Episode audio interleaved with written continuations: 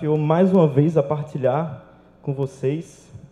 E dentro dessa série que a gente está falando hoje, a gente vai falar um pouco sobre aquilo que é extraordinário, né? A gente repensar um pouco de como tem sido a nossa prática é, de igreja, a nossa prática de fé, como que a gente tem lidado com questões que são corriqueiras, né, cotidianas e que muitas vezes a gente na nossa vivência de igreja, a gente vai ou supervalorizando alguma atividade e aí deixando outras de lado, ou mesmo vai tornando aquilo ali tão corriqueira ali que vai entrando no piloto automático, a gente não reflete mais sobre aquilo que a gente faz.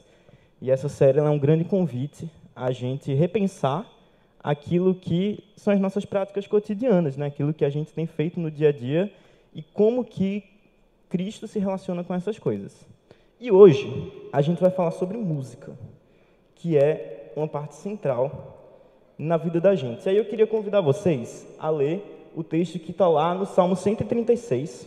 E eu botei aqui no slide, e aí quem estiver aqui desse lado também, que quiser acessar o Salmo 136, a minha versão é a NVI. E aí, é, talvez se alguém veio de algum background aí de igreja mais tradicional, ou talvez de uma igreja mais reformada, que normalmente eles incluem os salmos na liturgia, né? Eu queria convidar vocês a participar comigo desse momento. Por quê? Esse salmo, ele é um diálogo. Ele tem uma frase, ele tem uma resposta. E eu queria convidar vocês a participar comigo desse momento. E aí, é, conforme a gente for recitando o salmo, a gente vai nessa dinâmica. E aí como é que funciona? O salmista, ele vai dar um motivo para a gente louvar a Deus e a congregação responde, o seu amor dura para sempre. Aí você vai ver que ali, é, vou usar um laser, porque, professor, é, ali ó, tem, o salmista vai entoar uma frase e a igreja responde, o seu amor dura para sempre. Certo? Deixa eu abrir aqui na minha Bíblia, para eu poder acompanhar com vocês. e aí a gente vai ler juntos. Então, Salmo 136, para quem quiser abrir aí e ver mais de perto. E aí, o Salmo fala o seguinte: Deem graças ao Senhor, porque Ele é bom.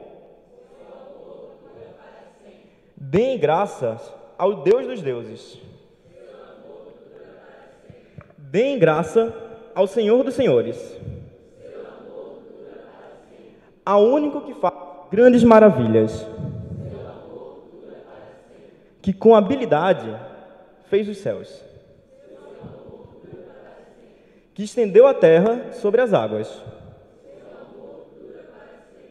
aquele que fez os grandes luminares, o sol para governar o dia, a lua e as estrelas para governarem a noite. Aquele que matou os primogênitos no Egito.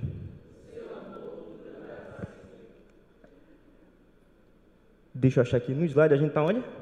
No Egito, né? Isso. E tirou Israel do meio deles, com mão poderosa e braço forte. Aquele que dividiu o mar vermelho e fez Israel atravessá-lo. Mas lançou o faraó e seu exército no mar vermelho. Aquele que conduziu o povo pelo deserto, feriu grandes reis, matou reis poderosos, Seom, rei dos amorreus, e Og, rei de Bazã. E deu a terra deles como herança, como herança ao seu servo Israel aquele que lembrou de nós quando fomos humilhados e nos livrou dos nossos adversários. Aquele que dá alimento a todos os seres vivos. Deem graças ao Deus dos céus. Amém. O seu amor dura para sempre. Queria convidar você nesse momento a fechar seus olhos, a abaixar sua cabeça para a gente orar. Senhor Deus, te louvamos, Pai, porque o seu amor dura para sempre, porque o Senhor fez grandes coisas pelo teu povo, porque o Senhor fez grandes coisas pela tua igreja. O Senhor tem cuidado de nós, o Senhor tem nos protegido, o Senhor tem nos guiado, Pai, pelos desertos da vida. Nós te louvamos e te damos graças, Pai. Que a gente esteja com o coração aberto para que a gente conheça um pouco mais de Ti, Pai, daquilo que o Senhor quer para a gente hoje. Nós te pedimos por isso e agradecemos pela oportunidade que a gente tem de te louvar, Pai. Em nome de Jesus, amém. Amém. E quando a gente fala de música, a gente está falando de uma coisa que quase que universalmente afeta as pessoas. Mesmo aquelas pessoas que não gostam tanto de música, que não têm o costume de ouvir, elas são, de uma maneira ou de outra, afetadas pela música. Ah, as artes, de uma maneira geral, elas têm esse poder né, de mexer com a gente, mexer com as nossas emoções, tocar nossos sentimentos. E elas prestam esse serviço e elas cumprem essa função para que a gente possa viver a nossa vida. Como o Rodrigo falou no domingo passado, a arte e a música ela tem esse poder de falar, de expressar aqueles sentimentos, aquela percepção de realidade que muitas vezes a gente tem dificuldade de expressar por qualquer outro meio. E aí a música ela entra com esse papel de construir analogias, de construir um pensamento para que a gente possa ver a realidade com outros olhos. Ela mostra a gente outras perspectivas. E mesmo que uns sejam mais influenciados, mais sensíveis a isso, outros menos, mas praticamente todo mundo é afetado de alguma maneira pela música. E aí tem aquela cena clássica, talvez o pessoal mais jovem vai reconhecer essa cena, que você está lá no seu caminho para a faculdade, para o trabalho, ou voltando para casa, e aí você está no ônibus, você bota seu fonezinho de ouvido, você começa a olhar para a rua, para a chuva que está caindo lá fora, e você se imagina num clipe emo, triste, 2000 e pouco, ali vai se imaginando naquela cena, às vezes pensando numa situação é, complicada que você passou no trabalho, numa decepção amorosa, numa briga que você teve com alguém, ou lembrando daquela pessoa que você queria estar com ela, mas você está no ônibus, seis horas da noite no trânsito, voltando para casa. E a música ela entra nessa trilha sonora da nossa vida, né? Outra cena também, aquele dia que você tem um monte de coisa para fazer em casa, tem faxina para fazer, tem louça para lavar, coisa para arrumar, e você não está com nenhuma vontade de fazer isso. Aí o que é que a gente faz? Bota a musiquinha e e vai, né? E aí eu preciso abrir meu coração aqui com vocês. Porque eu detesto fazer a fazer de domésticos. Não gosto. Eu gosto de lavar louça, é a única coisa que eu gosto de fazer. E aí a única coisa que eu consigo fazer para me animar e fazer essas coisas é escutar um dos meus cantores preferidos, que é João Gomes. Não sei quem conhece. Eu sou assim apaixonado, escuto ele o dia inteiro. Se você for no meu Spotify, está o tempo todo ouvindo João Gomes. E aí é muito capaz de, se você chegar na minha casa algum dia que eu precise está arrumando ela, você vai ver uma cena exótica, que é este que vos fala, com um fonezinho de ouvido, ignorando a realidade e dançando piseiro com a vassoura enquanto vai a casa. E nesses momentos, assim, é, um pouco exóticos, a gente vê a música entrando dentro da nossa vida de uma maneira bem simples. A gente às vezes não está nem pensando tanto assim, poxa, eu vou colocar essa música para viver essa emoção, mas a gente está naquele contexto ali que a música ela vai entrando, ela vai invadindo, ela vai formando uma trilha sonora da nossa vida, né? É meio esquisito às vezes, eu não sei se você já parou para pensar, é, imaginar como seria um filme sem trilha sonora. Aquele filme de terror bem cabeludo assim, bem tenso, e aí o vilão está lá e vai atacar as pessoas e você não tem em nenhum momento do filme um pingo de som que ajude você a entrar naquele sentimento. Mas muitas vezes é pelo contrário, né? O, a música, o, o, jeito como ela vai sendo escrita até chegar naquele clímax, mesmo que em algum momento exista o silêncio, ela ajuda a gente a entrar dentro daquela emoção. Ela causa na gente uma uma sensação. E é estranho a gente pensar numa vida, num, num filme, num, num drama, num teatro, sem uma trilha sonora, sem alguma coisa que ressoa no fundo. Inclusive, é um, uma questão curiosa, no cinema, a música já estava presente antes da gente ter a entrada de falas no cinema. Quando o cinema era mudo e você não tinha reprodução, por exemplo, de caixas de som, é, o que acontecia às vezes, e é por isso que alguns cinemas eles têm palcos embaixo, era que você tinha a presença de bandas ali que faziam a trilha sonora das músicas, que fazia a trilha sonora dos filmes, e a música já estava presente, ajudando a gente a construir aquela narrativa, ajudando a gente a construir essa, essa história. E ela tem esse poder né, de guiar a gente por sentimentos, de guiar a gente por narrativas, de expressar para a gente lampejos ali da realidade que às vezes a gente tem dificuldade de encontrar. E a música, é, eu queria trazer para vocês, para a gente conversar, que ela tem três papéis importantes na nossa vida. Ela tem um papel de emocionar a gente, ela tem um papel de ensinar para a gente alguma coisa, e ela pode também ter o papel de exaltar alguma coisa. Toda pessoa que compõe uma canção, ela, em algum momento, quer fazer alguma dessas três coisas. Uma pessoa que compõe uma canção de amor, por exemplo, ela quer exaltar aquela pessoa amada.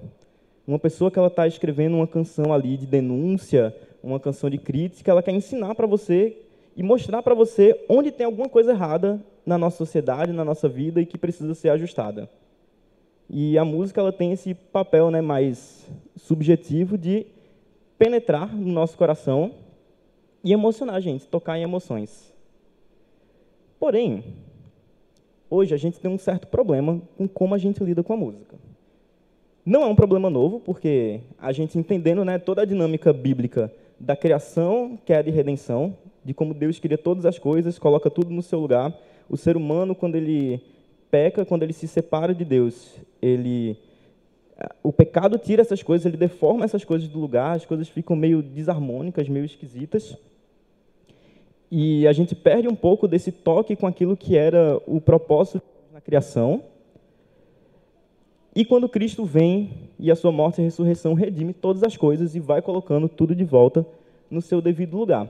E quando a gente para hoje, o nosso o nosso exemplo cotidiano, a gente vê uma influência forte, por exemplo, da indústria musical em construir uma fórmula existe uma fórmula e aí talvez quem tá mais quem é mais rato de música assim de estar tá ouvindo muito muitas vezes escuta muitos autores e se você pega ali talvez o top 10 do Spotify você vai perceber que existe uma semelhança ali de forma em como a música é construída que ela é feita para um objetivo ali ela quer alcançar a maior quantidade de pessoas o mais rápido possível para ela hitar e aí um parênteses bem grande aqui que é, é isso não é um juízo de valor sobre as pessoas que fazem música para ganhar vida, né? para trabalhar e elas precisam do seu sustento através daquilo.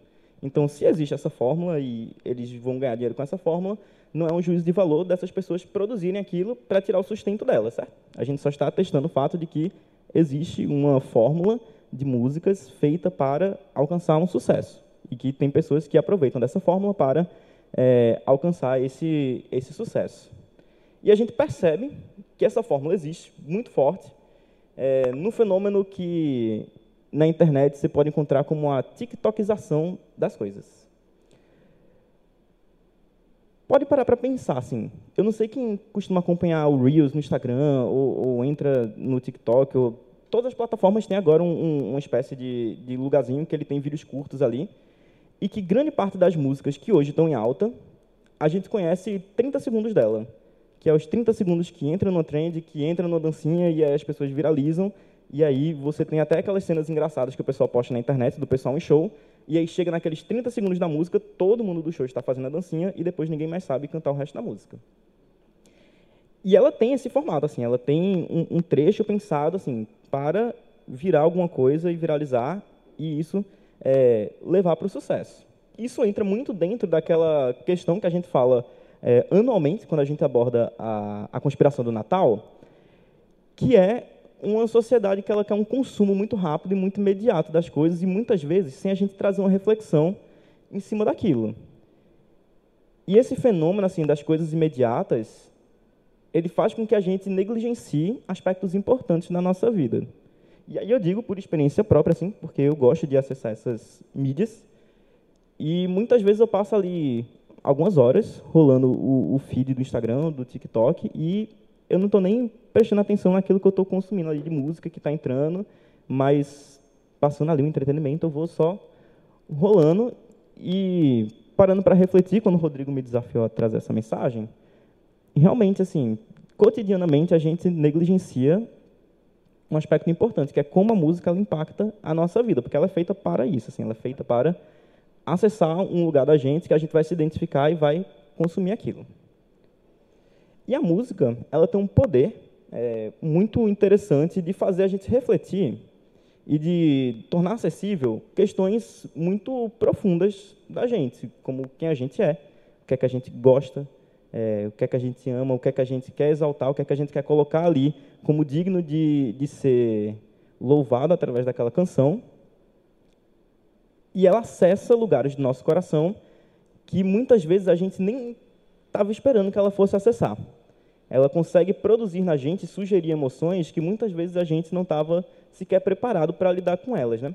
É, tem um livro que lançou, acho que foi ano passado, que quem escreveu foi o Marco Teles, que é bem conhecido aqui da nossa igreja. O livro chama Décima Marca. E aí, no dado trecho do livro, ele fala o seguinte sobre a música. A música é um veículo capaz de transportar os mais avultados sentimentos para dentro da nossa alma, na mais impressionante velocidade.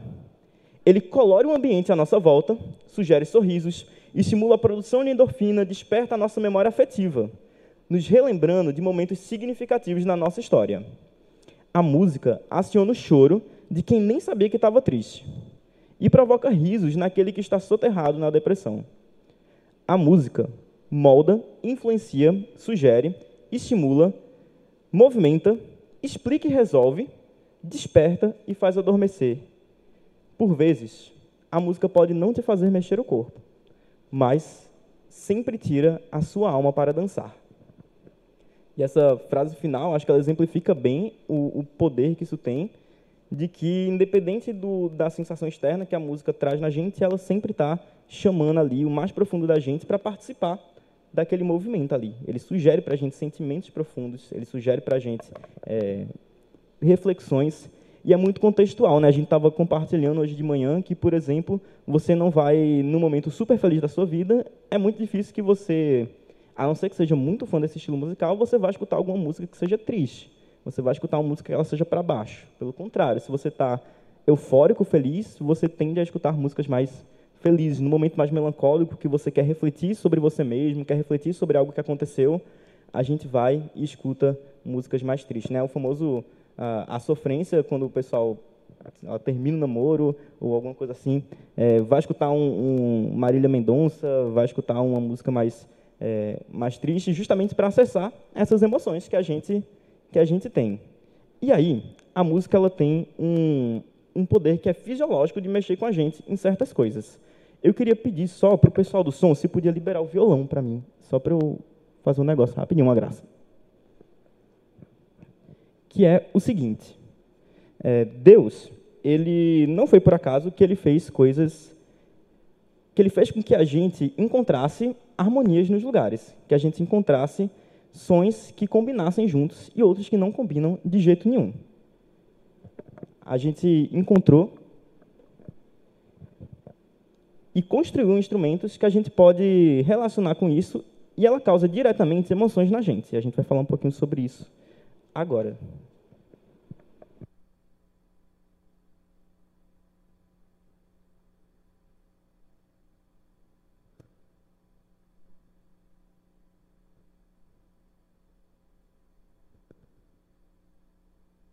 Ver a diferença de tamanho de uma pessoa quando eu pego o violão de chitunda e ele fica na minha cintura. Abriu aqui? Abriu. Boa. E ó, é interessante como Deus ele vai fazendo as coisas, certo? Porque você tem sonoridades específicas que elas causam uma sensação na gente. Por exemplo, quando a gente escuta um acorde maior, a gente sente que o som está no lugar dele ali ele não causa nada, nenhuma estranheza na gente. Mas se você tira um pouquinho esse som do lugar, já causa uma sensação mais de tem alguma coisa errada nesse. Agora vai. Você escuta que tem uma sensação esquisita nesse lugar. Esse som tá, não está bem harmônico, ele não está funcionando direito. E eles têm poderes também de é, falar com a gente sensações interessantes. Por exemplo, Deixa eu abrir aqui também que ninguém é de ferro. Mas você tem é, o que a gente chama de progressões harmônicas. Caio, se eu estiver falando alguma besteira, por favor, me corrija. É, mas você tem sequências de acordes e de notas que elas produzem na gente sentimentos. E é proposital, muitas vezes, de que uma certa sequência você vai produzir um sentimento mais triste, outra sequência vai produzir sentimentos mais felizes. Então, por exemplo, você tem uma sequência que é bem utilizada na música, que é a seguinte, que é uma malabarismo.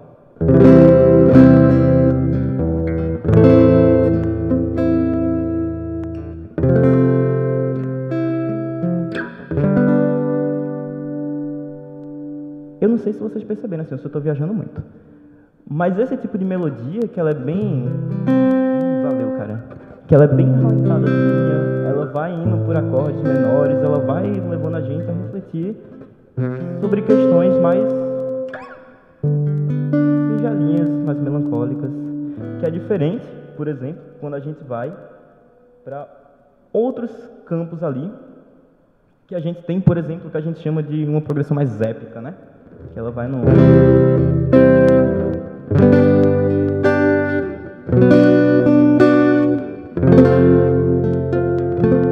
ela leva a gente para sensações diferentes. Ou ela pode gerar para a gente uma tensão também. E aí tem uma, uma música que eu acho que ela explicita muito bem isso, que é uma música do Chico Buarque. E ela começa uma sequência de acordes que ela vai criando, uma tensão bem esquisita até ela resolver. Aí ela faz assim, ó.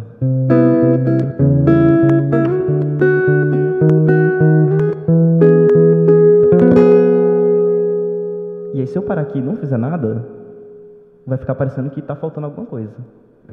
E aí completa e leva a gente para o final dela. E a música ela tem esse poder assim de ir a partir de melodias, de harmonias, empurrando a gente para sensações. E aí quando você casa, por exemplo, com a letra dessa música, se você pesquisar lá, a música chama As Caravanas. É justamente essa sensação que ele está dando na letra de uma urgência, assim, de alguma coisa que está construindo uma tensão, uma tensão, uma tensão, até que essa tensão ela é resolvida no final da letra e a melodia dela acompanha. Agora deixa eu guardar aqui e eu volto para o texto. Obrigado, amigo. Tá aberto aqui? Tá aberto aqui. Então a música, ela tem essa dinâmicazinha que ela afeta a gente de uma maneira direta, bem objetiva, assim. Filme de terror, você vai ver aquela melodia bem tan tan tan tan tan tan tan que vai levando você à atenção até aparecer o vilão do filme, o monstro que vai é, fazer alguma coisa e dar um susto em você. E até o silêncio é utilizado dentro da música, né? Quando o filme de terror ele trabalha muito bem com isso, então eu gosto de usar como exemplo, que é pode parar para perceber. Se você for assistir um filme de terror hoje, você vai perceber isso. Ele começa essa música bem tensa, quando o, o antagonista vai aparecer, ela para do nada, faz um silêncio, e aí volta depois que a situação já passou pelo clímax. E o que acontece é que, no processo da criação das coisas, Deus utiliza isso, ele bota isso propositalmente. Mas quando o pecado entra na história e ele deforma o modo como a gente lida com isso, até essa expressão que a gente tem de como a música acessa sentimentos na gente, ela é alterada também e ela pode ser utilizada para outros fins. E aí Deus, ele ajuda a gente nisso também, ele resolve o nosso problema e ele dá orientações para a gente poder lidar com a música do jeito que ele criou a música para ser tratada. E é interessante notar que na história bíblica, Deus ele celebra vários tipos de arte. Quando Daniel ele entra na Babilônia, ele narra, a Bíblia narra para a gente as belezas que tinham lá nos portões da Babilônia, nos jardins suspensos. É, é, muito comum ver Deus exaltando a beleza das coisas. Ele, quando faz a criação, ele vê que as coisas são boas e ele se alegra. Mas quando ele está falando, por exemplo, do culto, ele foca, ele põe a música como elemento central dessa dinâmica, como um elemento central do culto. O culto tem uma parte significativa na qual a música entra e o entoar canções entra. Por exemplo, Paulo, lá em Efésios 5, do 15 ao 20, ele fala o seguinte: Tenham cuidado com a maneira como vocês vivem, que não sejam como os insensatos, mas como sábios, aproveitando o máximo de cada oportunidade, porque os dias são maus. Portanto, não sejam insensatos, mas procurem compreender qual é a vontade do Senhor. Não se embriaguem com vinho que leva à libertinagem, mas deixem-se encher pelo Espírito Santo, falando entre vocês com salmos, hinos, cânticos espirituais, cantando e louvando de coração ao Senhor, dando graças constantemente a Deus Pai por todas as coisas, em nome de Jesus Cristo. E aí a gente vê Deus colocando a música como elemento central da nossa relação com o outro em comunidade também. Como que a gente louva a Deus em comunidade e a música talvez seja o, elemento mais democrático que a gente pode fazer isso. Porque muitas vezes outras artes, artes plásticas, a pintura, a, a escultura e outros tipos de expressões artísticas demandam de você um certo material ou uma certa proficiência técnica de uma coisa, mas a música, por mais desafinado que alguém possa ser, sempre está presente. Você pode cantar ainda. E ainda mais, assim, mesmo é, pessoas que têm alguma deficiência auditiva, os surdos, a gente teve um filme que ganhou o Oscar agora, que ele fala exatamente sobre isso. E aí, a, a personagem principal, ela insere dentro da canção, quando ela está cantando, ela insere a, os gestos da, da linguagem de sinais. E a gente vê que o canto ele acessa até pessoas é, que, seja qual for o motivo, não têm a audição ou não conseguem produzir sons, né? Então a música ela é um elemento central e ela participa da nossa vida em comunidade, ela é bastante democrática nesse sentido, né? A gente pode, todo mundo tem a possibilidade de participar desse momento. E Deus, ele utiliza da música também na vida. Se você pega lá Gênesis 1, e aí quem tiver curiosidade pode pesquisar no YouTube assim, Gênesis 1 em hebraico. Você vai ver que o ritmo, que, que Gênesis 1, a construção dela de, desse texto bíblico, ele é bastante poético. Ele tem uma cadência, ele tem um ritmo, ele tem uma melodia ali por trás, que é quase como se Deus estivesse cantando enquanto as coisas estão sendo criadas. E aí, quem gosta de C.S. Lewis aqui, é, o primeiro livro das Crônicas de Nárnia, que é o Sobrinho do Mago, é exatamente isso. Assim, a cena que aparece Aslan criando Nárnia, o que os personagens representam ali é o leão, que é Aslan, cantando, enquanto ele canta, as coisas vão sendo criadas enquanto ele entoa aquela canção ali, rememorando aquilo que foi registrado e revelado lá em Gênesis 1. E a gente entra naquela distinção que a gente tem falado desde o começo do ano, que é uma igreja industrial e uma igreja feita à mão. Então, como que é a música na parte de uma igreja industrial? E como que é a música numa igreja feita à mão? E aí, trazendo mais para dentro desse contexto de igreja, vivência comunitária,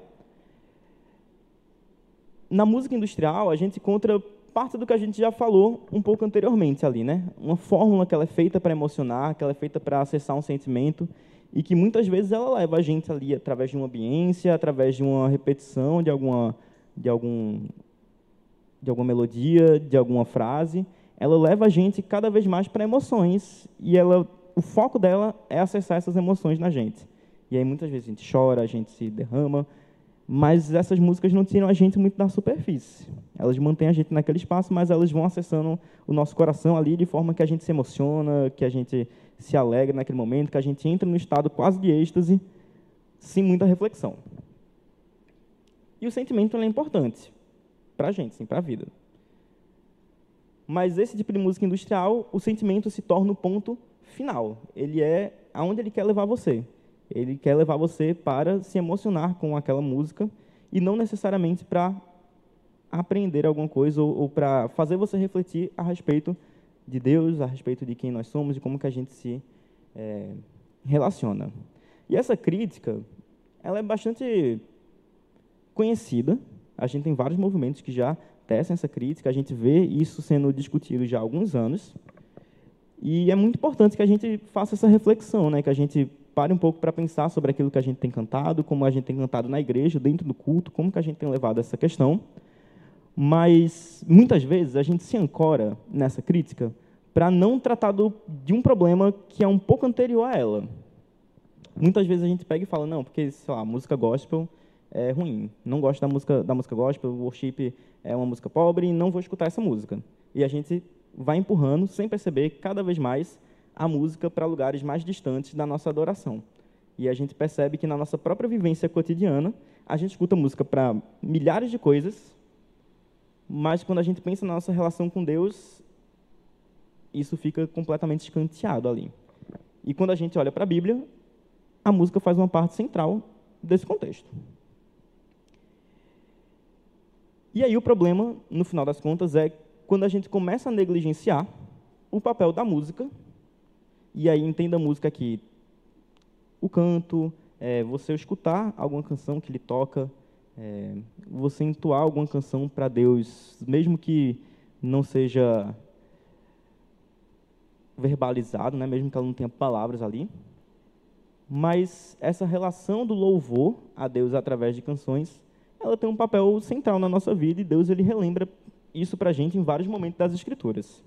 E é nessa consciência de que a música ela tem um papel central na nossa experiência de fé que emerge a noção de uma música feita à mão, de uma igreja que lida com a música de maneira pé no chão, assim, de maneira artesanal, de maneira própria, que se apropria da música enquanto um elemento fundamental da adoração a Deus. Porque a pergunta, agora, o, o objetivo deixa de ser o que você está sentindo e passa a ser o que Deus falou com você a respeito daquilo. E quando a gente olha para a música na Bíblia, geralmente é sobre isso. O que Deus fez na sua vida? O que é que Ele falou com você? O que é que você consegue olhar para trás e ver o que é que Ele fez na sua história até esse ponto? Porque a música ela tem esse impacto na nossa vida, né? Como Belchior fala lá na canção Apenas um Rapaz Latino-Americano, ele fala que sonhos e palavras são navalhas e eu não posso contar como convém, sem querer ferir ninguém. Ele vai e trata disso de uma maneira bem pontual, assim, bem profunda. Sons e palavras são navalhas e a gente não pode cantar como convém, porque ela acessa lugares profundos no nosso coração. E aí a Bíblia ela ajuda a gente a lidar de uma maneira bem profunda com essas questões.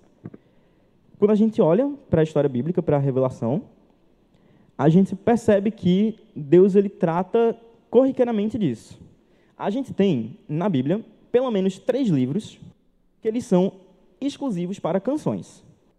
A gente tem os Salmos, que é uma coletânea de músicas. Se você nunca fez isso, abre lá no livro dos Salmos, aí você vai ver que tem um número e embaixo tem uma indicação assim: Salmo de Davi para o mestre da música, ou Salmo de Davi para instrumentos de cordas, Salmo de Davi para canto em coro, Salmo de Davi para, enfim, várias coisas.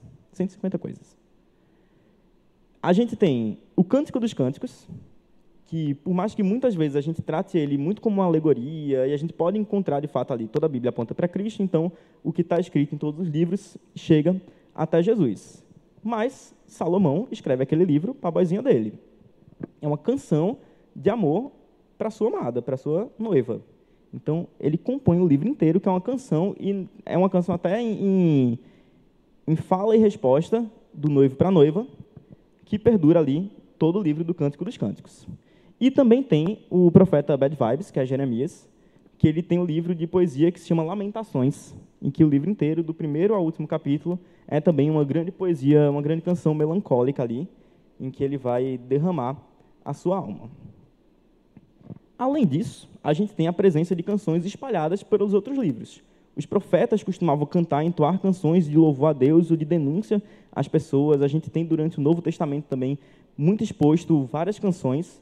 E aí, é, eu queria trazer para vocês, para a gente conversar também, algumas canções que estão lá no Novo Testamento. Por que, é que eu não vou focar tanto no Antigo agora? Só para explicar. Porque como a gente tem esses três livros, que é o livro inteiro, a gente poderia fazer várias séries, cada uma sobre um livro desses. Inclusive, falando em, em séries e livro desses, na Escola Mosaico, spoiler, a gente está preparando um curso sobre Salmos. Então, a gente vai abordar na escola, se você tem interesse, fala comigo, ou fala com o Ian, que está ali atrás. É, e aí a gente vai abordar, a gente está falando sobre identidade e sexualidade agora, depois a gente vai falar sobre Salmos. Então, se você quer saber mais sobre esses temas, procura a gente. E aí a gente vai focar um pouquinho no Novo Testamento, porque tem três situações em que, de maneira espontânea, a gente vê pessoas comuns entoando canções para Deus e que tanto partem de uma, de uma canção pessoal, quanto rememoram aquilo que é escrito lá atrás, no Antigo Testamento, quanto também tratam de uma questão comunitária ali. Eles falam muito do povo. E a gente vai fazer um breve panorama pelo, pelo Novo Testamento. E eu queria convidar você a abrir lá no livro de Lucas, capítulo 1, a partir do verso 46. E a gente vai ler algumas canções que estão lá no Novo Testamento. Lucas, capítulo 1, verso 46. E a gente vai ver como Deus, ele utiliza pessoas comuns e ele registra a expressão de louvor daquelas pessoas como cânticos para a gente nas Escrituras.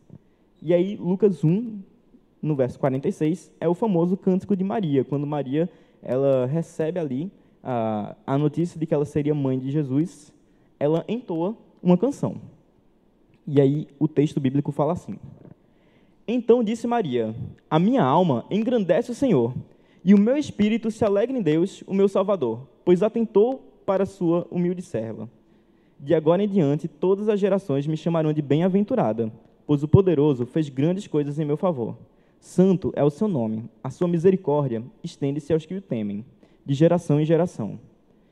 Ele realizou feitos poderosos com seu braço, e dispersou os que são soberbos no mais íntimo do coração. Derrubou governantes dos seus tronos, mas exaltou os humildes. Encheu de coisas boas os famintos, mas despediu de mãos vazias os ricos. Ajudou o seu servo Israel, lembrando-se da sua misericórdia, para com Abraão e seus descendentes para sempre, como dissera aos nossos antepassados. Então, Maria, quando ela recebe a notícia de que ela seria mãe de Cristo, ela entoa uma canção e essa canção, ela entra, ela fala tanto dela, de que Deus ele se atentou para mim, Deus se atentou para sua serva, que não tinha nada a oferecer, mas ele se atentou para sua humilde serva e fez dela bem-aventurada. E se atenta também, coloca ela dentro do contexto de uma grande história, porque ela rememora o que Deus fez para Israel e ela coloca o que está acontecendo com ela dentro desse percurso, dentro de uma história que é muito maior do que ela, como a gente vê a nossa própria história. A gente está dentro de um contexto que é maior do que o nosso. A gente faz parte, é chamado para ingressar nessa história da criação, queda e redenção, para levar essa novidade de vida. O segundo texto está dez versículos para frente, Lucas 1 também, agora o verso 67, que é a história de Zacarias. E aí, para dar um breve resumo da história de Zacarias, Zacarias era um, um sacerdote ali, ele trabalhava no templo, e um anjo aparece para ele e fala: Zacarias, você e sua esposa vão ter um filho. E aí Zacarias desacredita do anjo, né? Porque a esposa dele não podia ter filhos, ele já estava em idade avançada. E aí ele desacredita do anjo. E o anjo fala: Está acreditando? Não? Então você vai ficar mudo até o dia que você for botar o um nome no seu filho no dia que você botar o um nome nele, você vai poder falar de novo. E aí ele passa todo esse período sem poder falar, passa esse período mudo, porque um anjo tinha falado isso para ele. E aí ele, quando põe o nome do filho dele, João Batista, a primeira coisa que ele faz é cantar uma canção. E aí está registrado lá em Lucas 1, 67. Fala o seguinte, que Zacarias foi cheio do Espírito Santo e profetizou. E aí, um parênteses, perceba como a Bíblia começa a tratar a música com relação muito próxima da profecia, justamente porque ela tem essa dinâmica de falar de verdades e de expor coisas de maneira mais é, profunda no nosso coração. E aí, Zacarias fala o seguinte: Louvado seja o Senhor, o Deus de Israel, porque visitou e redimiu seu povo. Ele promoveu poderosa salvação para nós na linhagem do seu servo Davi, salvando-nos de nossos inimigos e da mão de todos os que nos odeiam, para mostrar a sua misericórdia aos nossos antepassados e lembrar da sua santa aliança. O juramento que fez ao nosso pai Abraão, resgatar-nos da mão dos nossos inimigos, para servirmos sem medo, em santidade e justiça diante dele todos os dias. E você, menino, se chamará profeta do Altíssimo, pois irá diante do Senhor para lhe preparar o caminho para dar ao seu povo o conhecimento da salvação, mediante o perdão dos pecados, por causa das ternas misericórdias de nosso Deus, pelas quais do alto nos visitará o sol nascente, para brilhar sobre aqueles que estão vivendo nas trevas e na sombra da morte, e guiar nossos pés no caminho da paz. E aí ele profetiza, ele fala sobre aquele que vai vir e vai guiar o povo no caminho da paz, novamente falando do que Deus fez com ele e rememorando aquilo que Deus faz na história. Porque a música ela tem esse papel de nos emocionar, ensinar e de exaltar. Aqui ele fala daquilo que Deus fez no íntimo do seu coração, do que ele mexeu na sua vida, nos ensina dos atributos de Deus, de um Deus que é fiel, de um Deus que cumpre as suas promessas e exalta esse Deus poderoso que age na história e que cuida das coisas, que ele não perde o controle em momento algum. E a última história, ela está em Lucas capítulo 2, aí você passa para o próximo capítulo, a partir do verso 25. E a música ela começa no verso 29. E eu vou dar uma breve resumida, porque eu acho que essa é uma das histórias mais curiosas da Bíblia, que é a história de Simeão. Alguém já ouviu a história de Simeão aqui? Sabe quem é Simeão? Ninguém? Muito bem, vejo cabecinhas balançando assim, então pessoas conhecem Simeão. É, Para quem não conhece, a história de Simeão é o seguinte: é, Simeão era um homem que vivia em Jerusalém e ele era justo e piedoso e esperava a consolação de Israel. Ponto. É isso que a gente conhece de Simeão. É isso que a gente sabe quem é essa pessoa. E aí, Deus chega em Simeão, que quem era Simeão? Não sabemos de onde ele veio, quem eram seus pais, qual era sua família, de onde é que ele tinha nascido, por que é que ele estava em Jerusalém, o que é que ele tinha feito para Deus é, chegar nele, mas Deus escolhe falar com ele. E aí Deus fala, Simeão, você não vai morrer até que você veja com seus próprios olhos a salvação do Senhor. Até que você veja o Cristo do Senhor, você não vai morrer. E aí, Simeão está lá vivendo a vida dele, né? Deus falou isso para ele, ele continua vivendo a vida dele. E aí, um belo dia, Simeão é movido pelo Espírito Santo a ir visitar o templo. Quando ele chega no templo, o que é que está acontecendo? Baby Jesus está lá sendo apresentado para as pessoas. E aí Simeão vai até o bebê, toma a criança no, no colo e ele entoa uma canção para Deus. E é bem curtinha assim essa canção, ela é bem singela. Ela fala o seguinte: Ó soberano, como prometeste, agora podes despedir em paz o teu servo, pois os meus olhos já viram a tua salvação, que preparaste à vista de todos os povos, luz para a revelação aos gentios e para a glória de Israel, o teu povo. E essa é a primeira e única vez que Simeão aparece na Bíblia. Ele era uma pessoa que veio de Deus sabe onde, Deus promete para ele ver a salvação, uma pessoa comum, que aparece, conhece Cristo, entoa um cântico e some da história. A gente não escuta mais falar dele. E a gente percebe, através dessas histórias, que o canto para Deus, ele não está desassociado da nossa vivência cotidiana, do nosso dia a dia, do que a gente faz na nossa vida. Mas, muito pelo contrário.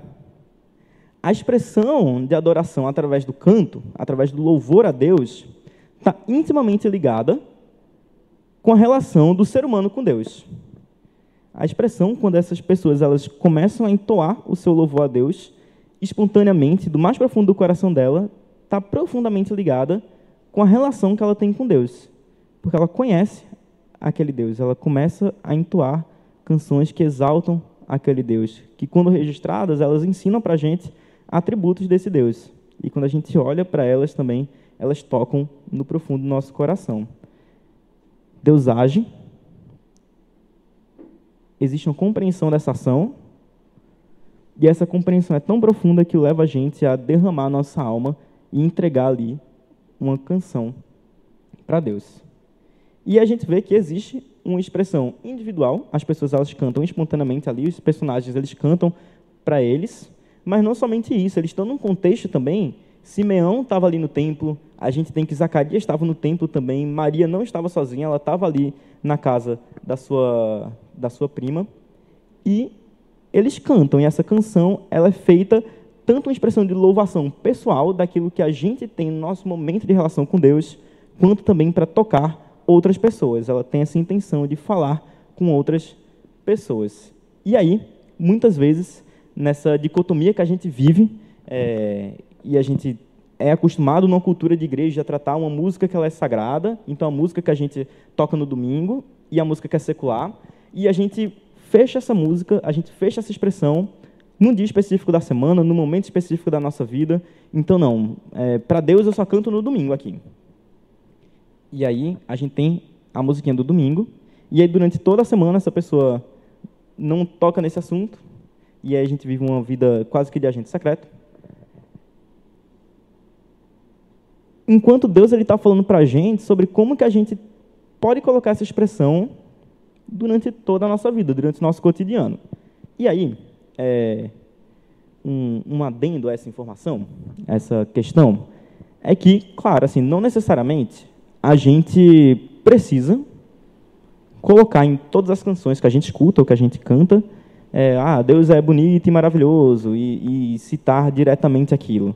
Mas da mesma forma que Cristo ele toca em todos os pontos da nossa vida, aquilo que a gente canta ou aquilo que a gente expressa passa por esse caminho, assim, também expressa aquilo que Deus fez na nossa vida lá atrás. Então, uma pessoa, por exemplo, que compõe canções, ela vai compor uma canção de amor, e ela foi redimida por Cristo, aquele amor que ela está cantando não é só uma experiência etérea, sentimental, de uma relação que ela está apaixonada por alguém, mas fala de um amor muito mais profundo que aquilo que é a proposta de Deus.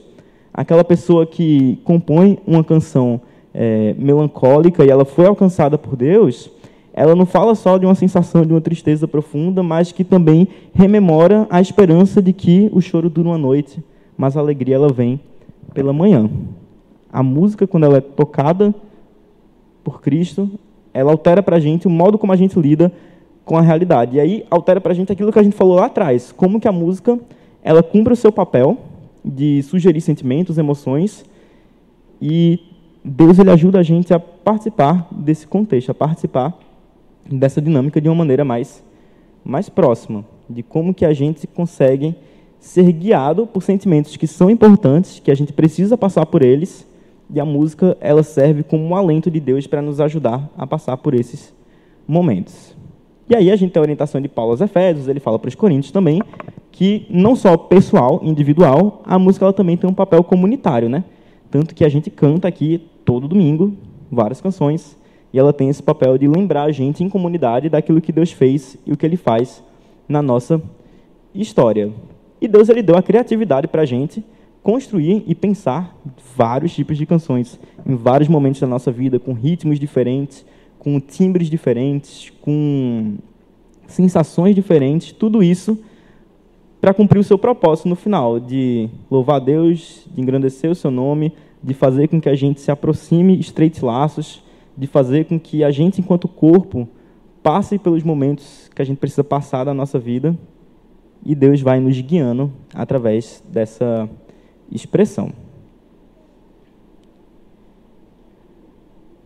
E a música ela tem esse ponto, né? E aí para a gente ir caminhando para o final, é, como Cristo ele age, né? Porque a gente já falou sobre como que a música tem um propósito ali, ela tem uma intenção, como que o pecado afeta essa questão e como que a Bíblia começa a sugerir para a gente um caminho de, de melhora, mas quais impactos que a redenção tem na nossa experiência de devoção pessoal, de louvação pessoal, em como que a gente se relaciona com, com a música, né? Deus, quando ele dá essa criatividade, ele dá para todas as pessoas, tanto que a gente costuma até falar sobre graça comum, né? que é quando a gente enxerga lampejos de graça, lampejos da eternidade, em pessoas que muitas vezes nem estavam com a intenção de falar sobre aquilo. Quando a gente escuta uma música muito bonita de alguém que muitas vezes nem é cristão, mas aquela beleza, ela remete para a gente a glória de Deus. Um quadro muito bonito pintado remete para a gente a glória de Deus. Uma poesia muito bonita remete para a gente a glória de Deus.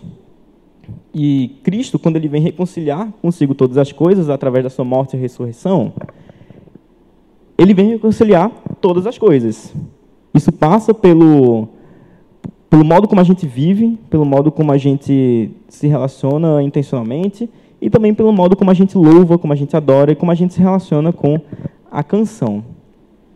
Porque Cristo, ele pega aquela imagem que tinha sido deturpada e ele recupera o seu propósito original, e a gente pode reutilizar a música agora dentro, de novo, do seu propósito inicial, como uma expressão profunda de louvor a Deus, a quem Deus é, o que Ele fez com a gente, e a gente pode usar isso para compartilhar para as outras pessoas. Lá no, no Salmo 40, é, no comecinho do Salmo, ele fala o seguinte, depositei toda a minha esperança no Senhor. e ele se inclinou e ouviu o meu grito de socorro. Ele me tirou de um poço de destruição, de um atoleiro de lama, pôs meus pés sobre a rocha e firmou-me num lugar seguro. Pôs um novo cântico na minha boca, um hino de louvor ao nosso Deus. Muitos verão isso e temerão e confiarão no Senhor. E esse cântico que Deus põe novo na nossa boca, quando Ele nos resgata lá de um atoleiro de lama, nos coloca num lugar seguro, é revelado na pessoa de Cristo, que nos tira desse atoleiro, que nos tira desse lugar de lama, nos coloca num lugar seguro e a gente pode entoar um novo cântico, a gente pode falar dessa novidade e as pessoas vão conhecer a Deus e elas vão confiar nele. Cristo reconcilia consigo todas as coisas. E aí, quando a gente se relaciona com, com a música, tudo que a gente toca nesse sentido e a gente falou na série passada sobre trabalho, o modo como a gente é inserido dentro do mercado de trabalho, o modo como a gente é inserido dentro dos contextos familiares que a gente faz parte, também é afetado por isso. Então, quando a gente, enquanto cristão, e aí um alô para os amigos músicos daqui que compõem também, é, quando a gente fala sobre os assuntos que a gente escolhe tratar na música, que isso também seja para anunciar aquilo que Deus fez na nossa vida e como que ele transforma os nossos corações. E aí Cristo, ele é a nossa canção, né? Ele é a canção última da Bíblia, aquilo para que toda a Bíblia, Bíblia canta, para que toda a Bíblia aponta. E a partir dele, a gente pode cantar sobre todas as coisas. A gente pode cantar sobre a tristeza, sobre a alegria, sobre a amizade, sobre amor, sobre injustiça, sobre denúncia. A gente pode cantar tudo através da pessoa de Cristo, porque ele concentra todas as coisas e ele dá luz a todas as coisas. Ele põe luz sobre tudo que existe. A gente canta sabendo onde que está a nossa esperança, onde que está a nossa redenção, onde que está a nossa confiança, porque lá atrás, aquele Deus que prometeu, ele cumpre. Aquele Deus que prometeu enviar seu filho, que prometeu enviar alguém que pisaria a cabeça da serpente, ele cumpriu. Aquele Deus que prometeu libertar seu povo, ele cumpre. Aquele Deus que promete libertar toda a humanidade da escravidão do pecado, ele cumpre a sua promessa. E a gente canta ele, para ele e por ele, todas as coisas, em todo tempo e sempre. A gente canta aquilo que já é verdade em Cristo aquilo que Cristo já redimiu, aquilo que ele já transformou, e a gente não faz nada além de revelar aquilo que já foi feito verdade em Cristo, na sua morte, na sua ressurreição. A gente canta daquilo que Deus já tornou verdade, acessível para a gente, aquilo que ele já transformou na nossa vida, na sua história, em toda a humanidade. E aí, nosso convite hoje é para que a gente possa refletir no modo como a gente, tanto individualmente, na nossa constância devocional, na nossa rotina, e também em comunidade, como que a gente lida com a música. A gente tem lidado com ela de maneira industrial, levando apenas na superfície, tentando se emocionar com ela, ou a gente tem entendido que Deus ele tem um propósito também para isso, e a gente tem entregue nas mãos dele esse propósito. E aí, novamente, sim, eu não estou falando é, que você não pode ouvir aquela música animada e simplesinha, que ela só quer que você fique feliz, ou aquela música que quase não tem letra, mas ela leva você para uma sensação.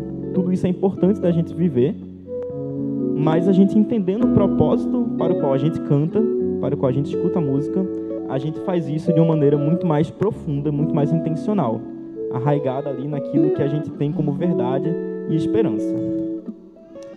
Que a gente possa cantar para Deus, sobre Deus e a respeito daquilo que Ele fez na nossa vida. E conforme fala lá no Salmo 136, louvemos ao Senhor, pois o seu amor dura para sempre. E aí, antes de finalizar, é, algumas tarefinhas de casa, certo? Você pode exercitar isso assim na, na sua vida é, durante essa semana, que é o seguinte: durante seu momento de devocional, durante o momento que você está ali é, se relacionando e, e, conversando com Deus, tenta integrar um pouco a música nesse processo, mesmo que você não, nem tenha muito costume de ouvir, mas tenta cantar alguma coisa, ouvir uma canção, é, participar disso também, traz isso para dentro da sua experiência individual. Segunda coisa, a gente refletir um pouco a respeito do que a gente tem consumido. E aí não estou dizendo, certo, para ouvir só música gospel ou música da igreja, porque o resto é pecado. Não, pelo amor de Deus, eu escuto muitas músicas também. Mas que a gente possa fazer isso refletindo sobre como que isso impacta na nossa vida e como que o que é que Deus tem falado com a gente através daquilo. Como que Deus ele tem tocado no nosso coração através das mais diversas canções que a gente escuta. E o terceiro é que durante a semana, né, a gente se encontra em pequeno grupo, durante o culto também, mas que a gente possa pedir uma para Deus ali que nos dê cada vez mais sensibilidade, para que a gente tenha um discernimento de ouvir e fazer canções e que quando a gente canta aqui, é, os meninos estavam cantando músicas que são das antigas ali, né? Quem é cria de igreja, assim, escuta essas músicas tem 20 anos já. E aí o perigo que dá é isso se tornar tão corriqueiro que a gente nem reflete sobre isso, mas que quando a gente escuta essas canções, que a gente possa entender e fazer delas também parte da nossa devoção, do nosso louvor. Que a gente possa entregar de coração sincero para Deus essas canções e que não se tornem, é, como o Leonardo Gonçalves fala, né, que não se tornem